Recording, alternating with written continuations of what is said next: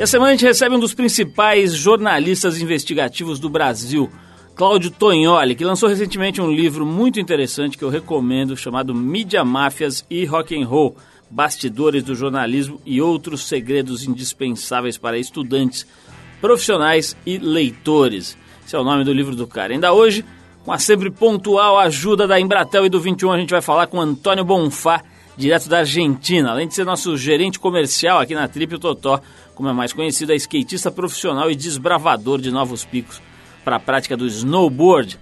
Nesse momento ele está em Caviarrue e vai dar um alô para a gente sobre as condições para a prática desses esportes por lá, agora que o verão na América do Sul, aliás, o inverno na América do Sul chegou e o esqui está bombando nas montanhas. Se você se liga em esportes de neve, fica ligado aqui que vai valer a pena. E como hoje é o Dia Mundial do Rock and Roll, a gente resolveu durante o programa tocar músicas que representem esse gênero musical ao longo das últimas décadas. A gente começa pelos anos 50 com um dos pioneiros do rock, Bo Diddley. A faixa é Before You Accuse Me, em 1957. Depois da música a gente volta com o programa aqui na Eldorado.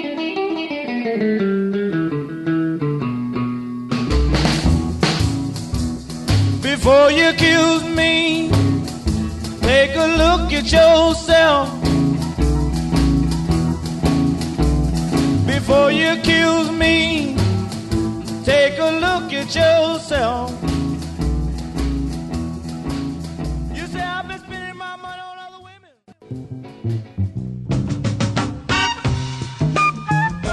Estamos de volta com o programa de rádio da revista Trip. Essa semana, com a clássica ajuda da Embratel e do 21, a gente se conecta com Antônio Bonfá, falando direto de Caviarrue, na Argentina. O Totó, como é mais conhecido por aqui, além de ser gerente comercial da Trip, é skatista profissional e snowboarder.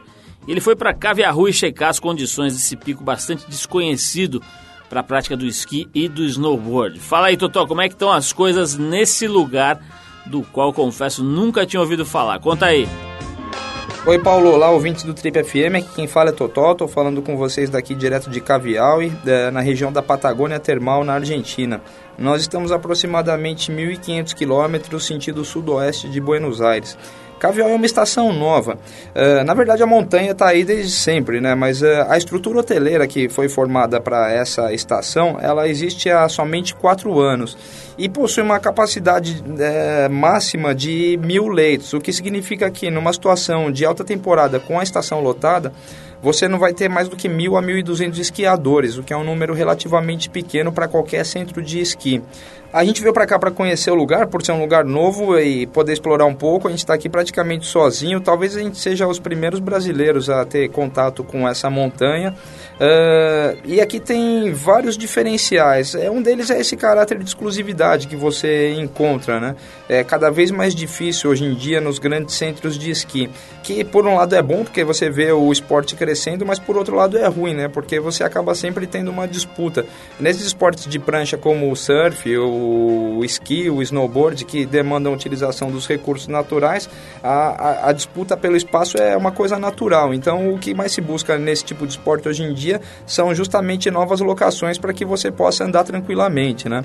E aqui ajuda bastante, cara, porque uh, geograficamente também é bem favorecido. Aqui é uma das regiões, aqui faz parte de uma das regiões que mais nevam na América do Sul. Acho que parte pelo favorecimento em função da localização uh, geográfica, por a gente estar um pouco mais ao sul, né? E parte também pela boa qualidade da montanha, que oferece várias opções, tanto no, no, na, na pista, nas vias convencionais, quanto em relação às alternativas no fora de pista, né? Então a gente tem explorado vários, é, vários picos, são vários tipos de descida, algumas é, mais íngremes e casca grossa, outras um pouco mais suaves, porém mais longas. Bom, Paulo, a gente falou bastante sobre cavial, então é legal a gente dar a coordenada para os nossos ouvintes, para quem tiver interesse em ir conhecer a montanha e etc.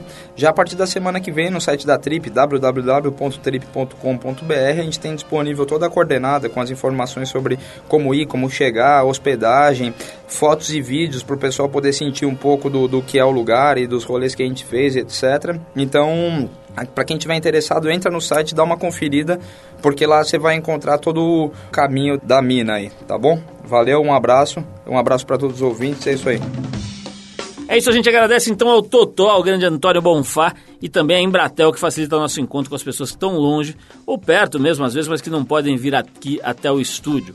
E fica ligado que na semana que vem tem matéria completa sobre Caviar Rui no site da revista Trip. Além de fotos e de mais detalhes sobre o pico, lá você vai encontrar todas as informações necessárias para conhecer o lugar. Você não aguenta mais ouvir falar de Vale Nevado, de Pucon, dos lugares mais convencionais, mais tradicionais. Você vai descobrir esse novo pico para a prática dos esportes de neve na América do Sul. Vai lá no trip.com.br que você vai saber mais.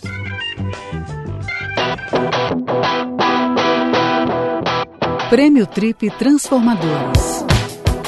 Bom, mais uma vez a gente abre espaço aqui no programa para falar um pouquinho sobre o Prêmio Trip Transformadores. Para quem ainda não conhece, a gente explica rapidinho. A revista Trip vem publicando edições temáticas sobre 12 tópicos que a gente acabou elencando ali, julgando coisas essenciais para serem tratadas pela imprensa, para serem percebidas pelas pessoas. Esses 12 tópicos originaram as categorias do Prêmio Trip Transformadores, que vai premiar no fim do ano agora 12 brasileiros que a gente considera que têm uma vida, um trabalho, um legado que são muito importantes para o país e para o mundo. E uma das categorias do prêmio é liberdade, aliás, uma noção indispensável em qualquer coisa, né? qualquer assunto, qualquer tentativa de olhar para o mundo, a liberdade é absolutamente fundamental. E os indicados na categoria Liberdade para o Prêmio Trip Transformadores são o deputado federal Fernando Gabeira, o diretor regional do SESC de São Paulo, Danilo Miranda, e o poeta já falecido Wali Salomão. Bom, para ilustrar o tema, a gente pegou a declaração de um dos indicados, o Danilo Miranda, falando sobre a importância da liberdade cultural. A gente ainda tem o nosso colunista Luiz Mendes, que ficou preso por mais de 30 anos na cadeia, falando sobre o seu conceito de liberdade. E também o Lama Michel, dando a sua opinião, a opinião de um estudioso da filosofia budista, sobre por que devemos respeitar as crenças e os valores de todo mundo. Vamos aí. Não existe liberdade sem liberdade cultural, né? Aliás, a essência da liberdade diz respeito a esse caráter de optar pelo que você deseja, respeitar todas as tendências, escolher aquilo que mais lhe agrade, né? seja do ponto de vista das diversas manifestações estéticas, seja do ponto de vista do pensamento que você adere, seja do ponto de vista das opções variadas que você tem pela frente. Então, o exercício permanente da ação cultural, respeitando todas as tendências, é um dos exercícios mais importantes de respeito à liberdade. Para mim, já a liberdade não era só a questão de ir e vir, porque eu nem pensava em ir e vir, já eu pensava, eu, muitas vezes preso, eu não, nem acreditava que um dia eu pudesse sair. Parecia que eu tinha nascido ali dentro e que a minha vida ia terminar ali mesmo. Daí então comecei a pensar, ver liberdade por um outro aspecto. Liberdade para mim era expansão daquilo que eu era, daquilo que eu representava e do que eu sentia. Por exemplo, liberdade para mim era chegar com um livro que eu fui escrever dentro da cadeia, é, num país como a Rússia, né, na tradução do meu segundo livro, que foi traduzido e foi levado para a Rússia. Para mim era liberdade de chegar lá com a minha ideia, uma coisa que eu escrevi dentro de uma cela de uma prisão, chegar lá. Ou que o meu terceiro livro, como agora, no ano passado, recebeu foi finalista do prêmio Jabuti. Isso para mim é liberdade. Atualmente isso é liberdade, é liberdade de expansão, de, de, de, produzir aquilo que eu gosto de fazer, entendeu? De, que é escrever que a gente vai ver, na verdade, é que não existe uma verdade absoluta sobre uma coisa, mas que cada um de nós vive a realidade segundo a nossa própria projeção. E que a mesma coisa pode ser vista de vários lados. É isso, a gente ouviu o diretor regional do SESC Danilo Miranda, o nosso colunista Luiz Mendes e o Lama Michel falando sobre liberdade, que é uma das categorias do prêmio Trip Transformadores. Se quiser saber mais sobre o prêmio, além de conhecer melhor todas as categorias e também os indicados até agora, é só ir lá no trip.com.br barra transformador. Bom, daqui a pouquinho tem o jornalista Cláudio Tognoli por aqui, mas continuando nosso passeio pelo rock and roll ao longo das décadas, a gente separou uma banda que ilustra muito bem a entrada da psicodelia no gênero ali no fim da década de 60. Fica aí então com a banda Iron Butterfly, a música Inagada da Vida, um absoluto clássico, uma das canções mais representativas do chamado Acid Rock.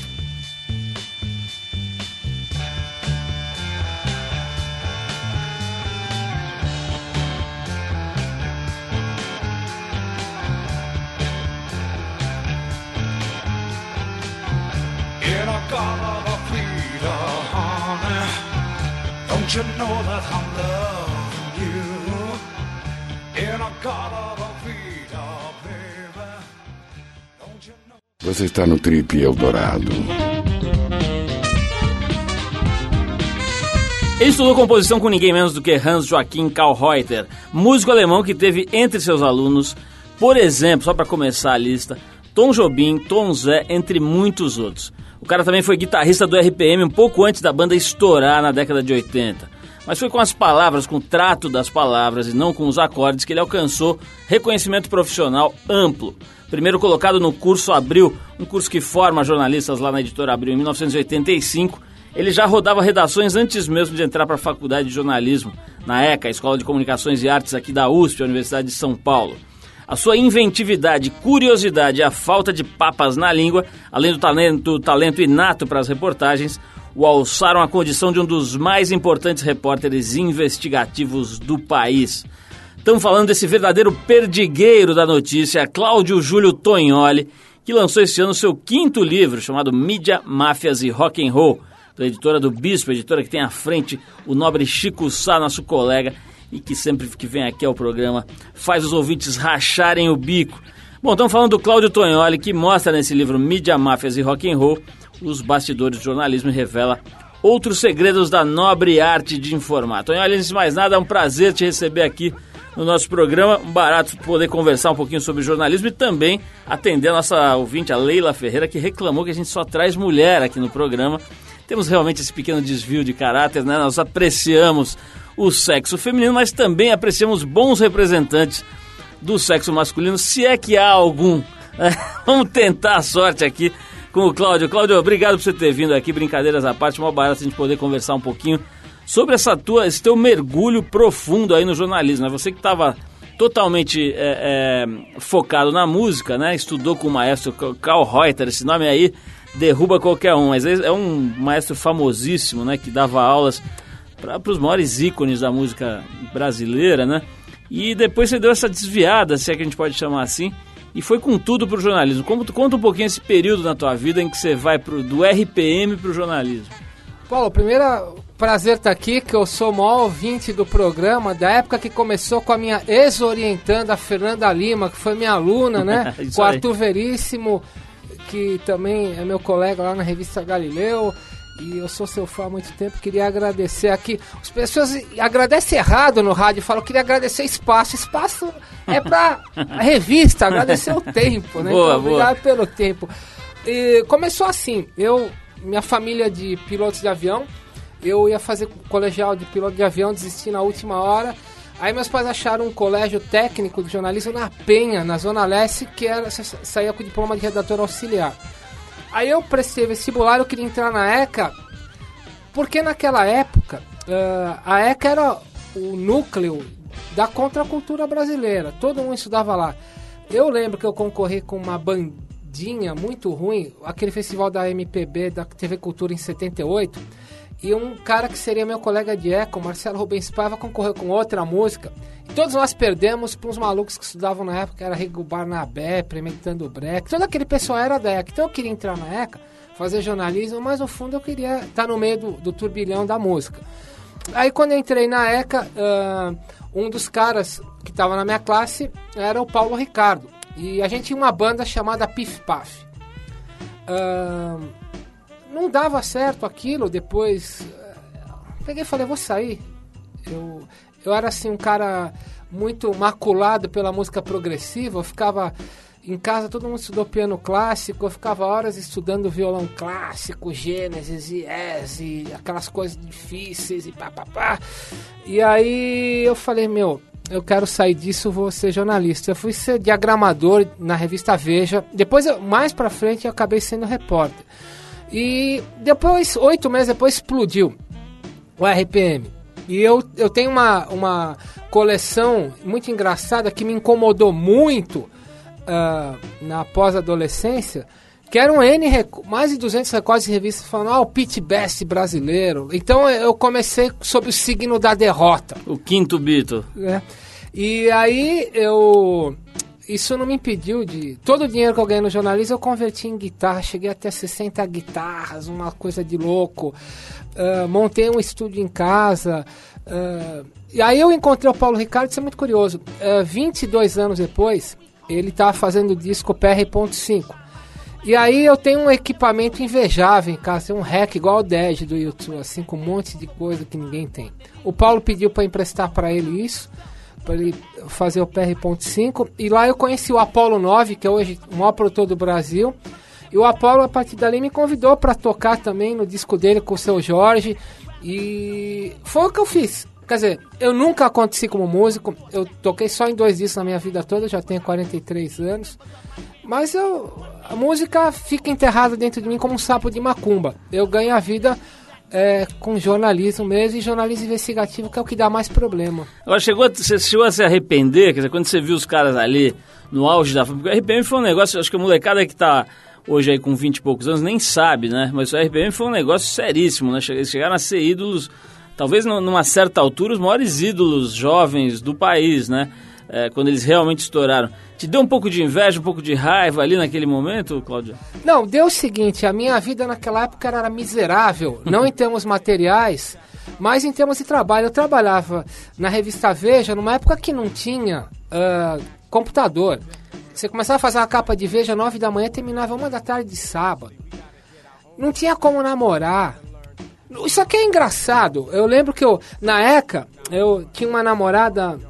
Ah, e aí, quando eu saí da Veja, eu fui pra Folha de São Paulo. A primeira coisa que eu fiz, a gente foi transar num motel Guarujá, em frente a Heitor Abril, pra poder olhar o pessoal fechando de madrugada, né? Pra me Uma vingar daquilo. É uma vida miserável você sa poder achar que você estaria tocando e no fim você estava fechando uma redação cheia de psicopata, porque jornalismo só tem psicopata, né?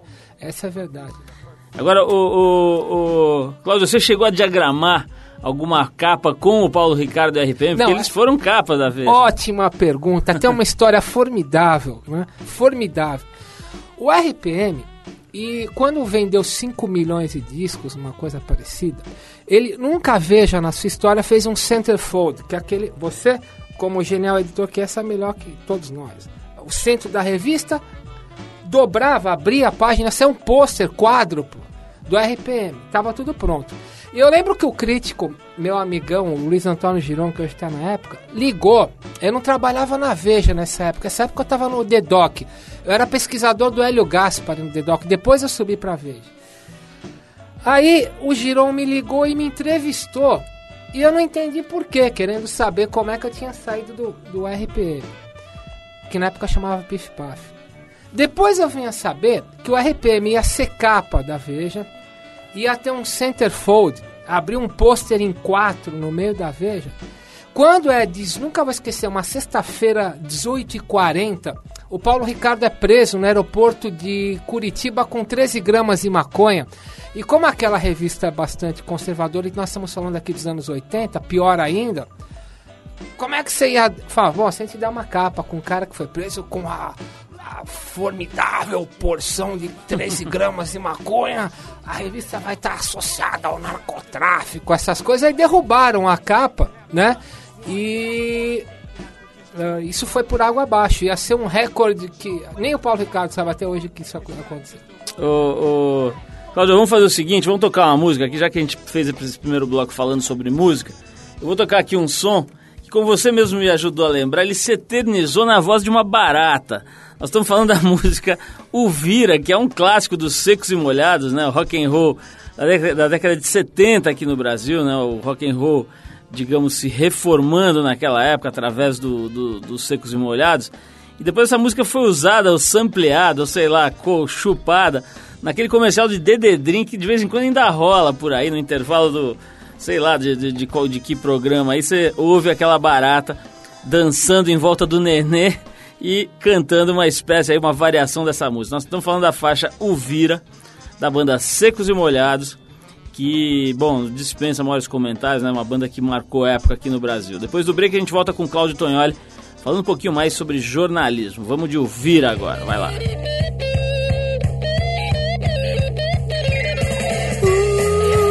O gato preto cruzou a estrada, debaixo da escada. E lá no fundo azul, na noite da floresta, a lua iluminou. A nessa hora a festa vira, vira, vira, vira, vira, vira, homem, vira, vira, vira, vira, lobisomem, vira, vira, vira, vira, vira, vira,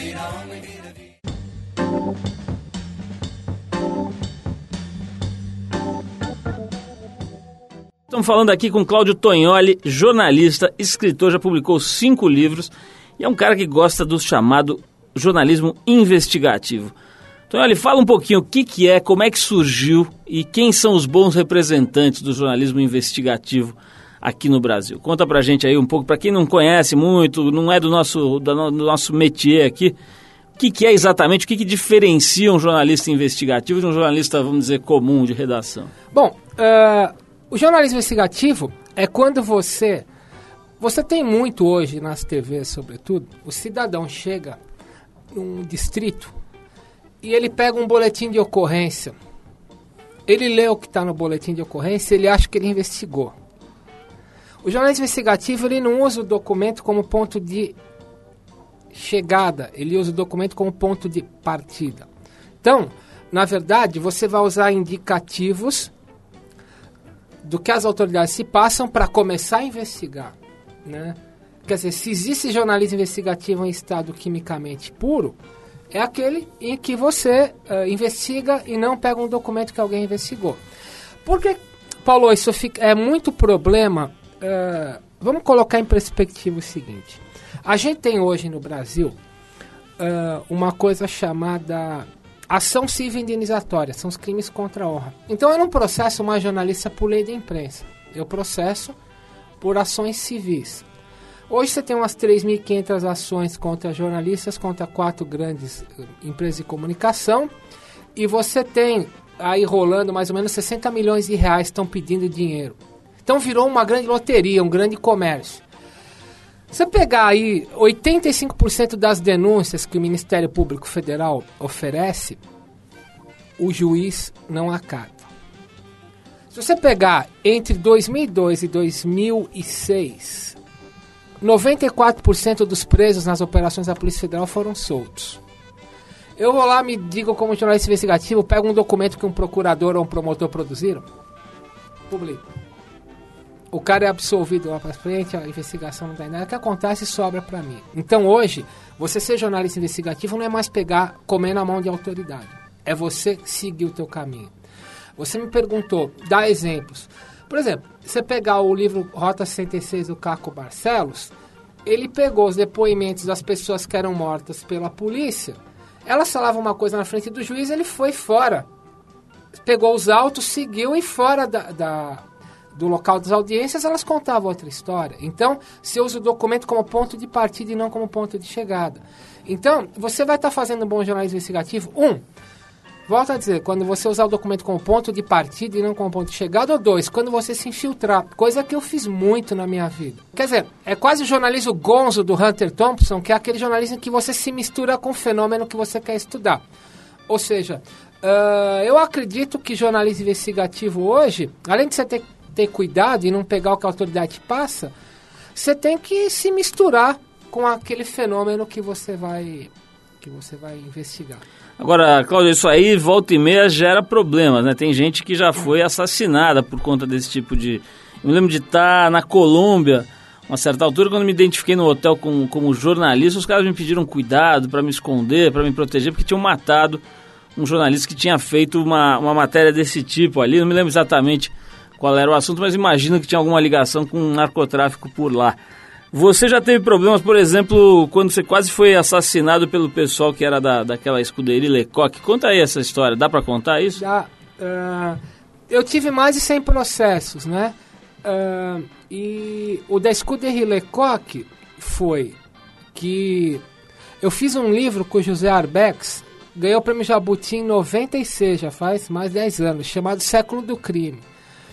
E um juiz ficou, não vou falar o nome dele aqui, que até ele me processou na época, ele ficou com inveja do livro. E andou falando por aí que meu livro era um plágio. Plágio do quê? Coisa que eu investiguei. Eu e o Arbex foi correspondente em Moscou da Folha. E aí isso chegou na escuderia Lecoq. Eu fui dar uma palestra lá, eles tentaram me pegar. Eu fui protegido pela Polícia Federal. E.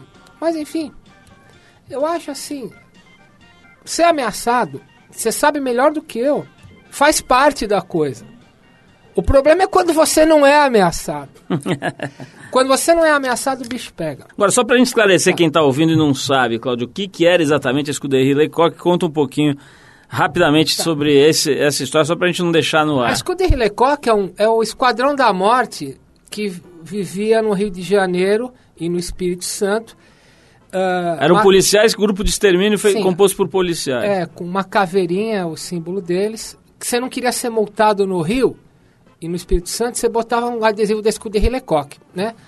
É, é o Esquadrão da Morte, né? Eles tinham até debaixo da caveirinha EM. Mataram muita gente inocente, lidavam com corrupção, etc, etc. E a Escuderia Lecoq foi extinta há quatro anos num processo tocado pelo Cláudio Fonteles, Procurador-Geral da República. Quer dizer, é uma máfia parapolicial das piores que nós tivemos no Brasil. O Cláudio, o, você fez um livro agora aqui, o- quer dizer, o teu livro mais recente chama-se Mídia, Máfias e Rock and Roll. Queria aí, é, tô vendo que tem toda uma, enfim, uma, uma observação crítica do que, dos caminhos da mídia aí. Qual é a tua análise, assim, rápidas palavras, qual é a tua análise? Você acha que a mídia está evoluindo ou andando para trás nos últimos anos? Ó, esse livro tem duas coisas eh, de novidades ele em termos de notícia. Um é a última entrevista com o Timothy Leary, guru do John Lennon. Ele foi meu orientador de mestrado. Eu fiz a última entrevista com ele no leito de morte em Beverly Hills. Está a entrevista aí na íntegra. Dois, esse livro tem também, de fato, quando eu fui, o governo brasileiro pediu para eu ir para Bagdá buscar o corpo do engenheiro da Odebrecht Vasconcelos, que a gente soube apenas um mês que estava morto. Eu já divulguei isso de 6 de fevereiro de 2006 através da coluna do Marcelo Rubens Paiva no Estadão. Então o livro conta como é que eu estava indo buscar o corpo do engenheiro. O livro, ah, ele quer mostrar os caminhos da mídia. E para eu resumir, assim, para o leitor ah, do livro e o ouvinte aqui de todo o Brasil ter uma ideia onde eu quero chegar, tem uma frase do Tolstói que ele falava assim: quer ser universal, fale de sua aldeia. Então hoje, você tem nos Estados Unidos uma ideia de que a mídia impressa está acabando e as vendagens estão cada vez caindo mais. Qual seria a saída? A saída é o seguinte: os caras chamam isso de jornalismo eu-cêntrico, I-centric. Nós estamos na época do eu. iPod, Yahoo, My não sei o que. Você pega todo o site, no pezinho tem RSS. RSS quer dizer Really Simple Syndication, ou seja, você monta a tua página. Você entrar hoje na página do New York Times, que é de graça, melhor jornal do mundo, www.nyt.com. Tá lá no pezinho RSS. Você monta a tua página. Paulo Lima gosta de surf, ele não quer que ele ab abrir a página do New York Times e tá lá o novo ataque no Iraque. Ele quer que tenha a manchete de surf no New York Times dele. Aí você programa. Então hoje, a- as pessoas não querem mais ser editadas, elas querem editar. Então, eh, o que nós estamos vendo é um declínio nos padrões tradicionais de mídia e o- nós estamos numa época em que o, o- o jornalista perdeu e vai perder cada vez mais o papel de ele vai indicar o que a pessoa vai consumir. A pessoa quer ela indicar. O jornalista vai ser o cara que vai mostrar para a pessoa o que aquilo significa num espectro mais amplo. Então, ah, as pessoas perguntam, eu dou aula na EC dou, dou aula na FIAN. Como é que eu faço para sobreviver no mercado? Eu falo para os alunos, cara, quanto mais cultura você tiver, o, o- o Google não é um grande inconsciente coletivo, não está tudo lá, tudo que você digitar vai aparecer. Agora, quem vai dar dimensão naquilo, mostrar as relevâncias e importâncias, somos nós jornalistas. Então esse livro, ele tenta mostrar quais saídas para uma mídia que tá, eu acho assim, essa coisa de YouTube e de blog, é, mais importante do que a revolução que o Gutenberg fez ao imprimir a Bíblia. Ele fez a Bíblia de Gutenberg e 300, 400 anos depois teve a Revolução Francesa, ou seja, liberou o badaró da informação 400 anos depois. Nós estamos, como diz aí na praça agora, liberando o badaró da plataforma. O cara vê o YouTube que ele quer, o programa que ele quer, ele edita o blog como ele quer, ou seja, o jornalista perdeu a primazia da plataforma, não é mais dele. Mas vai caber ele uma coisa, ele vai mostrar para o leitor qual dimensão que ele pode dar tal fato e qual a implicância e relevância que tem o fato. Cláudio, eu vou querer falar um pouco mais sobre essas feridas, essas chagas que você fica revirando, enfiando o dedo e torcendo. Tem umas aqui, eu tô vendo da pesada, né? Você faz algumas revelações aí sobre gente do, do naipe aí, do Daniel Dantas, Nelson Tanuri, figuras da pesada aqui nesse teu livro. Vou querer falar sobre isso, mas antes vamos tocar mais uma música aqui, nesse Dia Mundial do Rock, essa sexta-feira, se você está ouvindo o rádio hoje, sexta-feira é o Dia Mundial do Rock, se você está ouvindo hoje é, o programa na reprise de terça, Sexta-feira passada foi o Dia Mundial do Rock. Então vamos de Dead Kennedys, uma banda muito interessante do Jello Biafra. Chegou a ser candidato a, acho que a governador, né, de, da Califórnia, o prefeito de Los Angeles, uma coisa assim. Uma figura bem interessante aí dos anos 80. E a faixa é, tem um, um nome emblemático, Too Drunk to Fuck. Com Dead Kennedys na volta a gente vai saber sobre o dedo de Cláudio Tognoli, especializado em fuçar feridas e chagas importantes do Brasil. Vamos lá.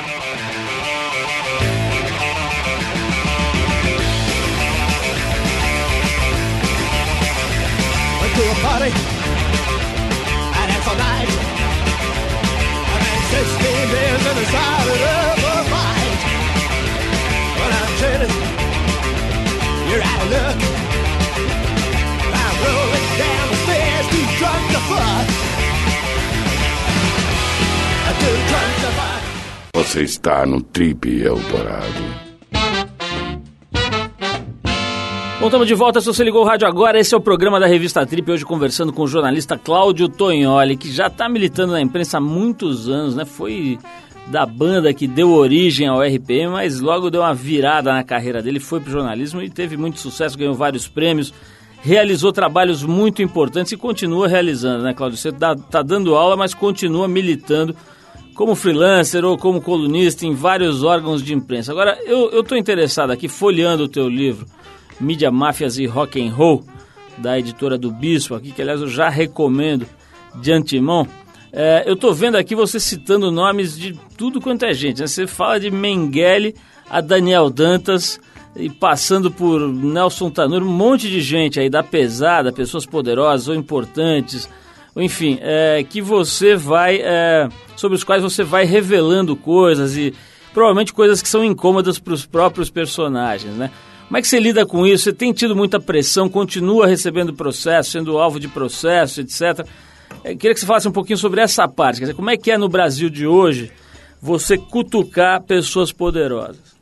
Bom, ah, o processo último que eu tive foi do presidente do PFL, senador Jorge Conder Bornhausen, por conta de o procurador da República, Luiz Francisco Fernandes de Souza, ter me dado uma entrevista falando que o Banco Araucária, da família do senador Bornhausen, teria, pelo esquema Banestado, de mandar dinheiro para fora com as contas CC5, movimentado, lucrado, lá sei eu, não lembro, 5 bilhões de dólares.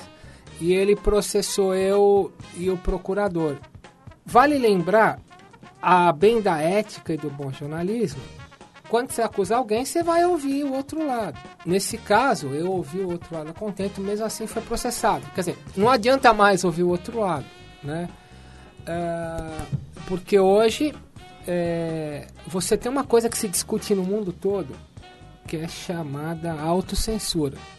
Autocensura é quando os políticos começam a fazer uma marcação cerrada nos jornalistas por meio de advogados, metendo ação civilizatória, que às vezes ações de milhões, é, ninguém vai querer mais tratar daquele assunto, já fica subentendido. Ó, disso a gente não toca, né? Veja bem, se tratar com um assunto de interesse público, por si só já é chato. Por quê? Vamos falar a verdade. Se explicar para um leitor o que é um escândalo em detalhes, você vai ter que fazer uma arte. Por si só já é chato, por si só não dá muita leitura. E dá processo, é melhor não fazer, né? Então, é, eu acho assim, hoje, é, o jornalismo investigativo é uma, quando você vai lidar com poderosos, é uma atividade solitária, perigosa, que dá processo. Perigosa não porque alguém vai te gente poderosa não vai te ameaçar de uma maneira. Vai pegar e vai te meter um processo de milhões, né? Então eu acho que é um caminho meio tortuoso, meio solitário, difícil. É comer pedra o tempo todo. você precisa ser um pouco meio messiânico, acreditar numa causa. Nem que seja a banana na frente da tartaruga, tem que acreditar em algo, senão você não toca isso, porque é muito é espinhoso pra você, e vamos falar a verdade, é chato pra caramba pro leitor. O cara às vezes, quer se divertir, meu, você tá ali. Essa Agora, Cláudio, quando a gente fala em poderosos, né, você já associa com grandes empresários, políticos, né, donos de, de empresas gigantes e tal. Mas tem outros tipos de podero- poderosos com os quais você já mexeu também. Por exemplo, usando o teu próprio termo, né, a máfia do Dendê, né? que são, o, o- segundo a tua, a tua definição aí, os, os artistas baianos que formam uma espécie de lobby aí para influenciar a produção cultural no Brasil e com bastante êxito, né? Basta dizer que hoje o ministro da Cultura talvez seja o Dendê Mor, ou um dos dois é, é, é, é, baluartes da máfia do Dendê. Como é que é que tá essa história hoje? Quer dizer, você acha que essa máfia do Dendê ganhou força, perdeu força? Você ainda acredita nisso? Fala um pouquinho desse assunto, Claudio. A primeira coisa, parabéns por fazer essa pergunta no seu programa, porque todo mundo, eu posso usar um termo aqui com todo respeito, que se usa muito no mundo dos skatistas, o pessoal peida na tanga de medo quando vai falar do ministro da cultura e vai falar do Caetano Veloso, que são os caras que mandam na cultura brasileira. Então, vou explicar a coisa da máfia do Dendê. A história é a seguinte, eu fui repórter especial da Folha muito tempo, e havia, ah, dentro da Folha de São Paulo, na época, como havia em todas as mídias, jornalistas que comiam na mão do Caetano Veloso. Ah, sabe a frase do Antônio Carlos Magalhães? O jornalista ou se compra com dinheiro ou se compra com informação. Eu não estou falando em dinheiro, eu estou falando nem em informação, estou falando em influência, que é o seguinte. Ô, Paulo, bota uma capa lá na trip do Caetano, que amanhã eu te arrumo aquele encontro com o ministro Gilberto Gil. Ou bota uma capa da trip eh, do, do ministro Gilberto Gil, que amanhã eu te levo jogar. Você vai ser back do time do Chico Buarque. Como diz o Beethoven, é, ah, cuidado com os poetas que eles gostam de lantejoulas. Pô, mas esses É. benefícios não tô gostando. Preferi um cheque, viu? Porque jogar de back no time do Chico Buarque não Cheque gostei. ou back? Como, Bom. como diria Aracide Almeida, não gostei. Então, Paulo, o que aconteceu? Ah, eu lembro, ah, eu- é claro, eu, eu penso assim: se aceitou um cargo de confiança, leva à frente. Como diz o Sêneca, que era o preceptor do imperador Nero, canta a, a canção de quem me paga o pão. Eu tinha um cargo de Como confiança. diz o Sêneca, que não é o modelo da Fiat. É, nem o avião. aí, É. aí, Paulo, eu fui fazer uma matéria que era um, um pedido do, do Gilberto Gil, né? Tinha que falar tal bem de, tal coisa, né? de um disco do, do Caíme. E aí eu lembro de gente demitida na mídia porque falou mal do Caetano. Se convencionou a, se convencionou a chamar na mídia máfia do Dendê os artistas baia- os baianos que gostam de cantar na televisão brecam e conseguem até demissão de jornalistas que falam mal da patota deles. Eu fui capa da revista Caros Amigos em 99 falando da máfia do Dendê.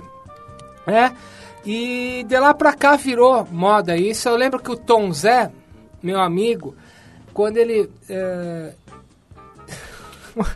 Uma vez eu fui no Luiz Calanca do selo Baratos e Afins, que é um cara que sempre lançava. O artista caía na desgraça, o Calanca resgatava ele e lançava. Por exemplo, ah, o Tom Zé, quando caiu na desgraça, lançou disco pela, pelo Calanca. Aí um dia eu fui no Calanca, ele falou: Porra, acabou de sair aqui o Tom Zé, indignado, porque ah, o, o David Barney comprou o disco que eu lancei dele, acho que era Estúdio de Samba. E o David Barney ligou pro Caetano, perguntando que era Tom Zé. O Caetano falou que já tinha morrido, Tom Zé. E aí depois mentiu, falou que ele achou que o David perguntou que era, se era o do Zé, que o do Zé tinha morrido, não sei. Aí quando o Tom Zé foi secar para caros amigos, eu perguntei ele, não, não me pergunte, não quero saber, ficou puto da vida, né? A questão é, a máfia do Dendê são os artistas, ah, e eu tô falando isso há anos, baianos que gostam de cantar na televisão e que indicam quem que vai ser capa dos cadernos culturais e quem não vai. Então é assim que funciona, é tudo, uma, tudo é um jogo de cartas. Por isso que nós somos um país do quinto mundo Entra na página do New York Times hoje e vê a variedade cultural. Tem espaço para todo mundo. Claudio, vamos ter que terminar, o tempo já estourou, mas olha, dava pra ficar falando, não é papinho de entrevistador querendo fazer média, não dava pra ficar conversando. Vamos combinar uma outra hora, você voltar aqui pra falar mais sobre esse assunto que não tem fim, né? A, gente, a hora que a gente começa a comentar a mídia, a gente está comentando sobre a sociedade, está falando como é que a sociedade funciona e se comunica. E esse é realmente um assunto, eh, não só para nós que trabalhamos com isso, mas acho que para todo mundo muito interessante. Então, parabéns por esse teu trabalho de resistência. Acho que, acho que perdemos um guitarrista, mas ganhamos um excelente jornalista, né? Recomendo mais uma vez o livro mais recente do Cláudio Júlio Tognoli, Mídia, Máfias e Rock and Roll lançado pela editora do Bispo, tem feito um trabalho muito legal também. Cláudio, brigadaço, é, parabéns. Eu é que agradeço e obrigado pelas perguntas, que é difícil ter pergunta direta assim, sem medo. Os caras, de fato, quando você tra trata de mexer com máfias, e você me fez várias perguntas de máfia, o pessoal fica com o pé atrás. Vamos lá, brigadão, Cláudio. Vamos tocar mais um som aqui neste Dia Mundial do Rock and Roll.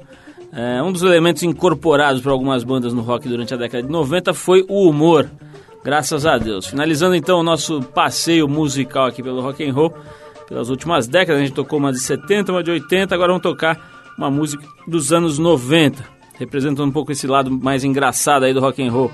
A gente separou aqui uma atuação da banda Leningrad Cowboys, junto com o Soviet Red Army Choir, sei lá como é que fala aqui, coro, né? ou a tradução seria Coro do Exército Vermelho, ou Coral do Exército Vermelho Soviético. A faixa é Sweet Home Alabama.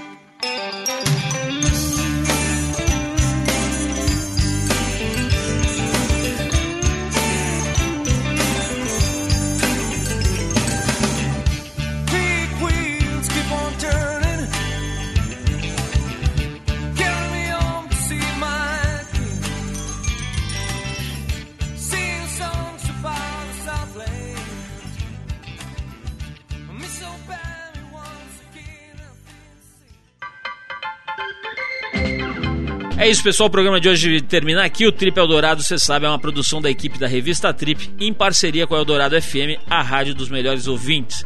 A apresentação é de Paulo Lima, participação excepcional de Arthur Veríssimo, a coordenação de Endrigo Kiribras, a produção e edição é de Alexandre Potashev, programação musical de Cris Nalmoves. Para falar com a gente, você escreve para rádio@trip.com.br. Vou repetir, rádio@trip.com.br. Pode mandar sua opinião, sugestão de música, de entrevistado, o que você quiser, que a gente vai ouvir com carinho e vai procurar inclusive responder o seu e-mail. Na sexta-feira às 8 da noite, então, a gente volta com mais um Trip Eldorado inédito. Um abração e até lá.